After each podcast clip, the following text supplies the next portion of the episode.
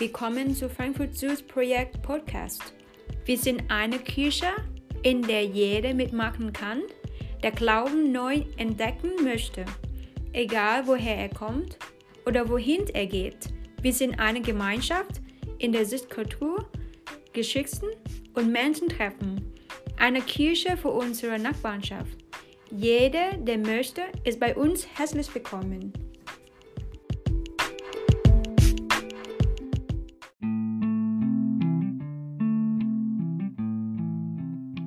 Herr Jesus, danke, dass wir Gottesdienst feiern. Danke für diese Gemeinde, dass ich heute predigen darf. Danke, Jesus, für dein Wort. Ähm, danke, dass du zu uns sprichst. Und ich bete wirklich, dass du unsere Herzen öffnest für das, was du uns heute zu sagen hast. Ähm, und dass wir verstehen dürfen von neuem, dass du der König bist, der kommen sollte. Amen. Für alle, die mich ähm, nicht kennen, ich wurde ja am Anfang kurz vorgestellt. Ich bin der Lennart und viele ähm, habe ich ja auch schon treffen können. Genau, ich bin Lennart, ich bin 22 Jahre alt. Ich studiere zurzeit Theologie in Gießen. Da wohne ich auch seit ähm, zweieinhalb Jahren jetzt. Genau, und ich hatte die große Ehre, ähm, für zwei Wochen jetzt ein Praktikum bei euch in der Gemeinde machen zu dürfen. Und heute darf ich sogar die Predigt halten und es freut mich voll, ähm, eure Gesichter auch alle nochmal zu sehen. Und während meinem Praktikum war ich, so wie ich jetzt auch gerade bin, viel bei Rachel und Caitlin. Und wir haben, ihr kennt sie sicher, wir haben viel geredet. Und unter anderem haben wir auch darüber geredet, wie ist es eigentlich so, als Amerikaner in Deutschland zu sein. Und was sie unter anderem gesagt haben, ist, dass Deutsche Amerikaner oft nach Donald Trump fragen und gerne über Donald Trump reden wollten. Und das fand ich sehr interessant. Zum einen, weil ich auch oft ähm, Amerikaner nach Donald Trump frage. Zum anderen ähm, fand ich es interessant, weil ich glaube, dass das viele Leute an Donald Trump stört, ist, dass sie finden, dass er sehr schlecht regiert, dass er sein Land schlecht regiert und dass er diese Welt schlecht regiert. Und ich glaube, das ärgert Menschen nicht nur bei Donald Trump, sondern es ärgert Menschen bei vielen anderen Herrschern. Es gibt auf dieser Welt viele schlechte Herrscher, unter denen viele Menschen leiden. Korruption, Geld und Machtgier bestimmen diese Leute. Und wir wollen heute uns, wir wollen heute über einen ganz anderen Herrscher reden. Ein perfekter König, der sich voll und ganz für seine Untertanen einsetzen, einsetzt, der immer das Beste für sie will. Deswegen ist das Thema von unserer Predigt heute Folge dem ganz anderen König. Und wir wollen uns erst damit beschäftigen, okay, Jesus ist der ganz andere König. Und im zweiten Schritt wollen wir uns ähm, angucken, dass wir nicht neutral gegenüber Jesus sein können, sondern dass wir uns für oder gegen Jesus entscheiden müssen. Letzte Woche hat Benny über das Exil gesprochen. Ähm, er hat darüber geredet, dass Israel früher im Exil war. Nach diesem, dieser Zeit im Exil, also sie waren gefangen außerhalb von Israel, sind sie peu à peu, Stück für Stück wieder zurück nach Israel gekommen, in ihr ursprüngliches Land. Aber nur 100 Jahre nachdem sie wieder da waren, wurden sie wieder von einer fremden Macht erobert. Erst von den Griechen, dem griechischen Reich und dann von den Römern. Von denen wurden sie unterdrückt. Teilweise wurden sie, wurde es ihnen verboten, gewaltsam verboten, ihren jüdischen Glauben zu praktizieren. Teilweise mussten sie ganz viel Geld an einen anderen Staat bezahlen. Und Israel ist so gesehen wieder im Exil gewesen, nämlich unter der Gewalt von einer fremden Herrschaft. Die Stimmung in Israel hat sich zur Zeit Jesus, zur Zeit Jesu ziemlich hochgekocht. Ähm, und die Römer sind bereit, Rebellen niederzuschlagen. Denn die Juden erwarten vom Alten Testament her, haben wir auch schon ein bisschen gehört in den letzten Predigten, dass ein Befreier kommen wird. Ein mächtiger Herrscher wird kommen, der Israel vor seinen Feinden retten wird und wieder das freie israelische Imperium aufbauen wird. Und das Volk ist voller Erwartung, dass dieser König nun bald kommen wird. Und in diesem Setting kommt nun Jesus. Und in diesem Setting müssen wir auch die Geschichte, die wir heute von Jen vorgelesen haben, verstehen. Nämlich während den drei Jahren von Jesu Wirken hält sich Jesus sehr zurück, zu sagen, dass er dieser König ist, der Israel von seinen Feinden befreien wird, von dem das Alte Testament redet. Aber im Einzug nach Jerusalem, von dem wir gerade gehört haben, macht Jesus es unmissverständlich klar. Er macht es allen Leuten klar, er ist genau dieser König, von dem das Alte Testament spricht. Er gestaltet, er inszeniert dieses sein großes Finale sehr bewusst. Damit ist für die Juden unmissverständlich. Das sehen wir zum Beispiel daran, Jesus reitet auf einem Esel über den Ölberg nach Jerusalem rein. Und genau so hat es der Prophet Zachariah angekündigt, dass der kommende König so einziehen wird. Und die Menge, die Volksmenge versteht das sofort. Sie kennen nämlich die Texte vom AT sehr gut und deswegen rufen sie auch, also die Volksmenge ruft dann, gesegnet ist der König, der im Namen des Herrn kommt. Das sind Worte aus einem Psalm, ein anderes Buch aus dem Alten Testament, der genauso von diesem kommenden König, der sein Volk, der Israel vor seinen Feinden rettet. Also der handelt davon. Und für die Juden ist dieses, was da passiert, ist selbsterklärend. Und ich habe mich so ein bisschen gefragt, wie könnten wir das vielleicht verständlich machen für unseren Kontext? Und ich glaube, das ist ungefähr so, wenn wir hier in Frankfurt jetzt sagen würden, boah, wir sind voll unzufrieden gerade mit der Bundesregierung. Und wir würden jetzt einen von uns auswählen, der unser Anführer wird, zum Beispiel Kelly. Und dann würden wir voller Wut nach Berlin ziehen.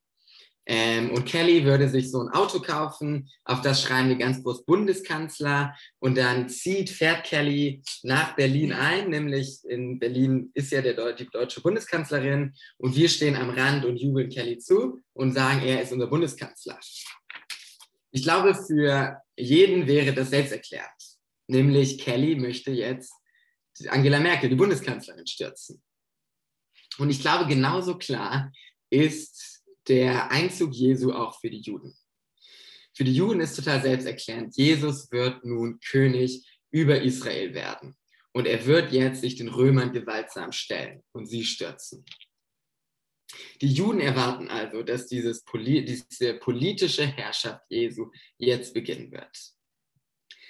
Aber wie vielleicht ein paar von euch schon wissen, es kam am Ende ganz anders, als die Jünger Jesus erwartet hatten.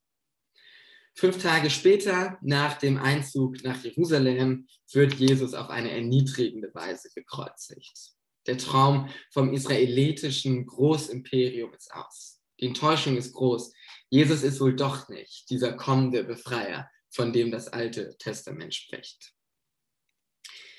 Aber in den Wochen später sind die Jünger wieder oder weiter klar darüber, Jesus ist dennoch dieser verheißene König. Sie sind sich klar darüber, Jesus ist immer noch, ist vor 2000 Jahren, ist Jesus tatsächlich zum König über sein Reich geworden. Aber sein Reich ist ein ganz anderes, als man es erwartet hätte. Es ist kein mächtiges Imperium, wie die Juden es vielleicht damals geglaubt haben. Und seine Krönung ist auch nicht der hm, gewaltige äh, Krieg gegen die Römer, sondern es ist die Kreuzigung von ihm. Die Jünger haben lange gebraucht, um das zu verstehen. Das Kreuz heißt nicht, dass Jesus nicht der König ist, sondern das Kreuz heißt, dass Jesus der ganz andere König ist. Alle haben gedacht, Jesus ist dieser glorreiche, gewaltsame König. Aber er ist der liebevolle, demütige König. Jesus ist der König, der uns gedient hat und nicht sich selbst. Er ist dieser König, dieser Herrscher, von dem, nach dem wir uns so sehr sehen. Denn er ist gütig und von Herzen demütig. Denn an diesem niedrigsten Punkt der Kreuzigung hat Jesus den eigentlichen Feind besiegt. Dieser Feind ist größer als Rom und größer als Babylon und als alle anderen Feinde, die Israel in seiner Geschichte hatte und die wir schon in den letzten Wochen, von denen wir immer wieder gehört haben. Von diesem Feind lesen wir ganz am Anfang in der Bibel. Nämlich ist ja diese Geschichte von Adam und Eva. Und Adam und Eva leben in diesem Garten, in der perfekten Gemeinschaft mit Gott. Und diese enge Gemeinschaft mit Gott, das ist ihr Lebenssinn, das ist ihr Lebensziel. Aber dann sagen die Menschen zu Gott, boah, wir wollen nichts mehr mit dir zu tun haben. Oder wir wollen unsere eigenen Wege gehen. Wir wollen tun, was in unseren Augen gut ist und nicht, was in deinen Augen gut ist. Und indem sie diese Entscheidung respektiert Gott, aber sie bleibt nicht ohne Konsequenzen. Von diesem Moment an verlieren Adam und Eva diese enge, perfekte Beziehung zu Gott und das perfekte Leben mit ihm. Und dieses Böse in dem Menschen, diese Rebellion gegen Gott, man nennt es auch Sünde, das hat auch Auswirkungen auf alle anderen Menschen. Das beherrscht nämlich jetzt alle Menschen. Und diese Sünde, sie ist der eigentliche Feind, der nicht nur einzelne Völker oder Nationen zu Fall bringen kann, sondern jeden einzelnen Menschen zerstört, auch dich und mich. Sünde, es ist Sünde, die uns dazu bringt, uns immer wieder um uns selbst zu drehen.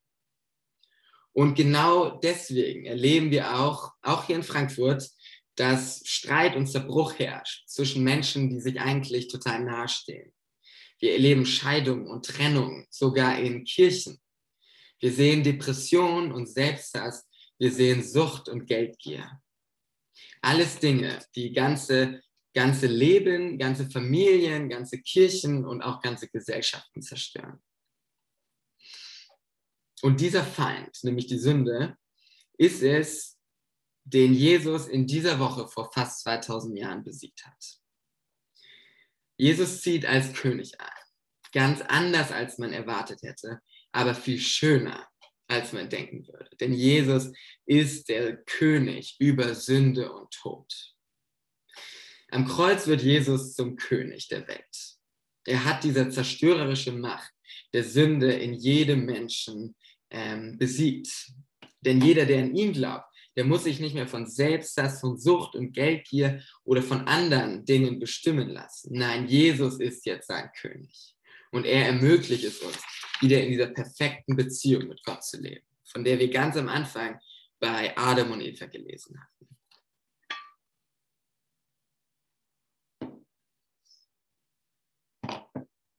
Und auf diesen Einzug von König Jesus gab es damals zwei Reaktionen. Wir lesen die in unserem Text. Es gibt zum einen die Jünger. Die Jünger sind voller Begeisterung, sie jubeln ähm, Jesus zu, sie werfen ihre Kleider auf den Boden und rufen, hey Jesus, du bist der König, du befreist uns jetzt. Und sie preisen Jesus und glauben, hey Jesus, du bist wirklich der König. Und auf der anderen Seite stehen die Pharisäer. Und die Pharisäer gehen zu Jesus und sagen, hey Jesus, sag doch mal den Jüngern, die sollen nicht dich preisen und dich als diesen König, die dich, dich, dir sagen, dass du dieser König bist. Und man sieht, in dieser Geschichte sieht man, man kann nicht neutral gegenüber Jesus sein. Entweder man sagt, boah, dieser Jesus ist ein Spinner, der hat viel zu hohe Ansprüche an sich, der ist nicht der König dieser Welt. Oder man sagt, Jesus ist der König der Welt. Er ist der Retter von Sünde und Tod und man liebt ihn und man verehrt ihn. Aber es gibt kein Dazwischen. Und ich glaube, als ich so ein bisschen drüber nachgedacht habe, habe ich bemerkt, das ist auch so bei vielen anderen Dingen ähm, in unserem Leben. Nämlich in krassen Situationen. Es gibt so Situationen im Leben, da müssen wir uns klar positionieren und können nicht irgendwo in einer Safe Space dazwischen sein. Zum Beispiel ist das so bei einem Mann, der an einer schweren Krankheit leidet. Die Krankheit ist so schlimm, dass die Ärzte ihm sagen müssen, hey, es ist sehr wahrscheinlich, dass du in kurzer Zeit an dieser Krankheit sterben wirst. Aber die Ärzte bieten diesem Mann auch noch eine Operation an und sagen, okay, diese Operation kann dich heilen, aber es könnte auch sein, dass die Operation schief geht und du wegen dieser Operation stirbst. Bei so einer krassen Entscheidung kann der Mann nicht neutral sein. Er muss sich ganz klar positionieren. Er kann sich zwar unsicher sein, aber am Ende muss er sich entscheiden. Hoffe ich, dass die Operation mich retten und mich heilen wird? Oder hoffe ich, dass es irgendwie einen anderen Weg gibt, dass ich geheilt werde?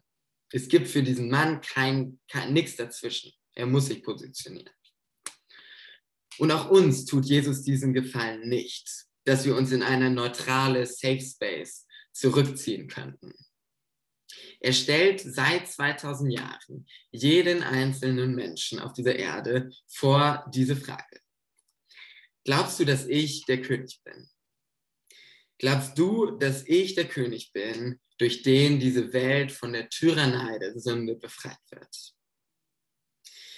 Und diese Frage gilt auch jedem Einzelnen von uns, jeden Tag und in unserem Leben.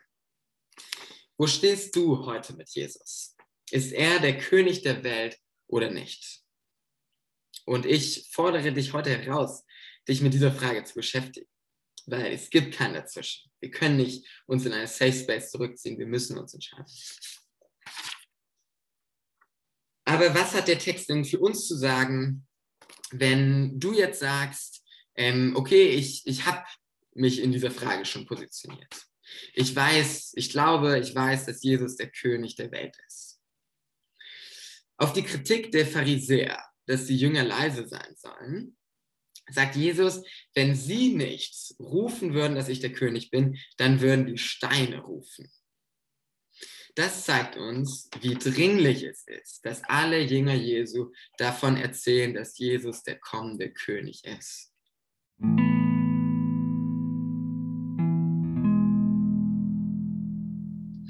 Und ich möchte uns einladen, ich möchte mich und uns alle dazu einladen, lasst uns den Steinen zuvorkommen und den Menschen hier in Frankfurt diese gute Nachricht weiter sagen.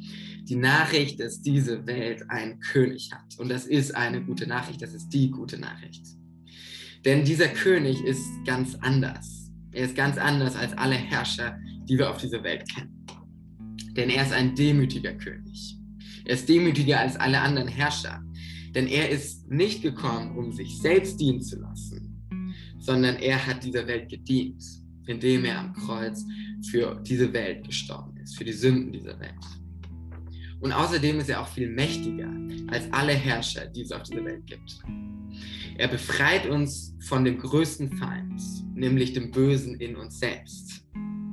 Durch ihn müssen wir nicht länger uns von Selbstgier, Selbsthass, Geldgier und anderen egoistischen Dingen gefangen nehmen, sondern wir können durch König Jesu frei sein.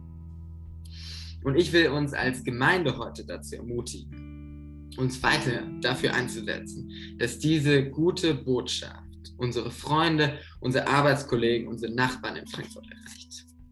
Denn wir dürfen diese gute Nachricht wissen. Diese Welt hat einen König. Amen.